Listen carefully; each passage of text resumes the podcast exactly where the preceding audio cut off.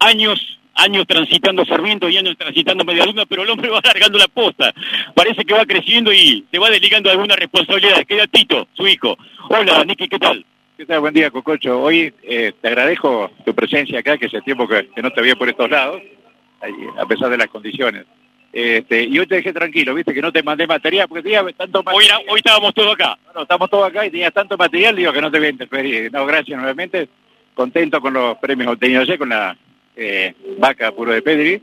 Así que, ¿qué más puedo decir? Y la posta, bueno, yo creo que es un poco la, el traspaso generacional, pero bien, con muy buena onda y creciendo, ¿no? Que es lo importante. Pero no delegado del todo, porque además, bueno, integrando la mesa directiva de la Sociedad Rural de, de Sarmiento, seguramente aportando conocimiento y experiencia, ¿no? Dije que cuando cumplía 70 años me retiraba de las instituciones intermedias.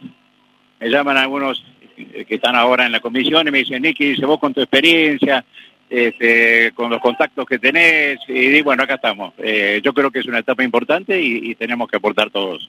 Gracias y buen cierre de la expo. ¿eh? Muy amable, Cococho, gracias. ¿eh? El ingeniero Nicolás Ailin de Estancia Cabaña Media Luna, bueno, para tomarle un poco el pulso a lo que está viviendo el Sarmiento. ¿Cómo vive el rematador esta exposición de fin de semana? Buen día, un gusto. Bueno, muchas gracias, el gusto es mío. Muchas gracias a ustedes por estar y por transmitir en directo de acá e informar al sector ganadero de esta amplia región que usted acaba de escribir. Así que muy bien, muy contento, con muchas expectativas para el remate. Hay una muy buena calidad de los toros. Hay un grupo de gente que, ha venido, amigos, cabañeros, han venido gente de Viedma, de Chuele, de Conesa, de Esquel.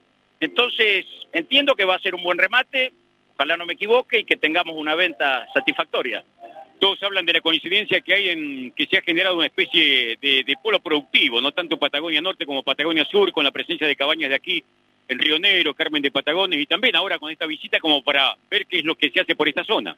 Tal cual, eh, es muy bueno lo que han logrado en ese circuito patagónico que hay en Río Negro, que arrancan Viedma, Río Colorado, Conesa, Choele y también Esquel.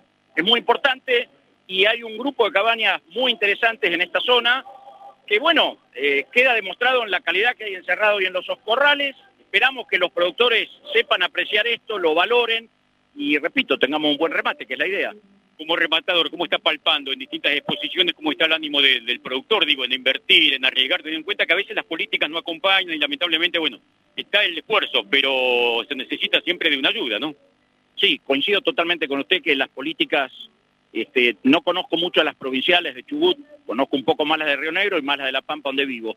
Eh, las políticas nacionales en general no, no, no son de apoyo al sector, pero el productor agropecuario tiene una pasión por lo que hace y no escatima esfuerzos y sigue invirtiendo en genética y uno hay veces que hasta diría que no lo comprende, pero está en sus genes, está en su espíritu, el productor agropecuario es así, es un apasionado de lo que hace y no lo detiene esto solamente lo puede tener alguna inclemencia climática. La zona de Conesa está, por ejemplo, muy castigada. Hicimos una nacional de Jerez por hace tres semanas.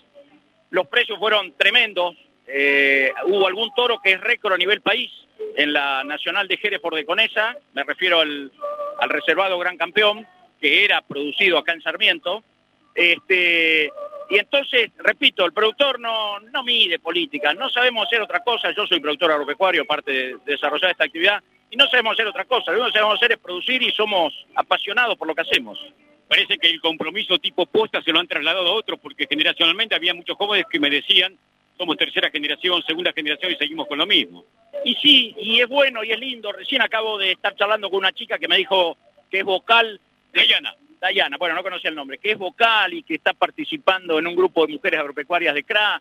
Y le pregunté, ¿qué edad tenés? 31 años. Y la verdad que es lindísimo. Sentir... Vive en el campo. Me dijo, me contó que su producción ovina y bovina y que vive en el campo. Y es fantástico que chicos jóvenes tengan este empuje, estas ganas y que sean emprendedores y que participen en las instituciones intermedias. Hay que apoyar mucho eso porque las instituciones las tenemos que conformar nosotros.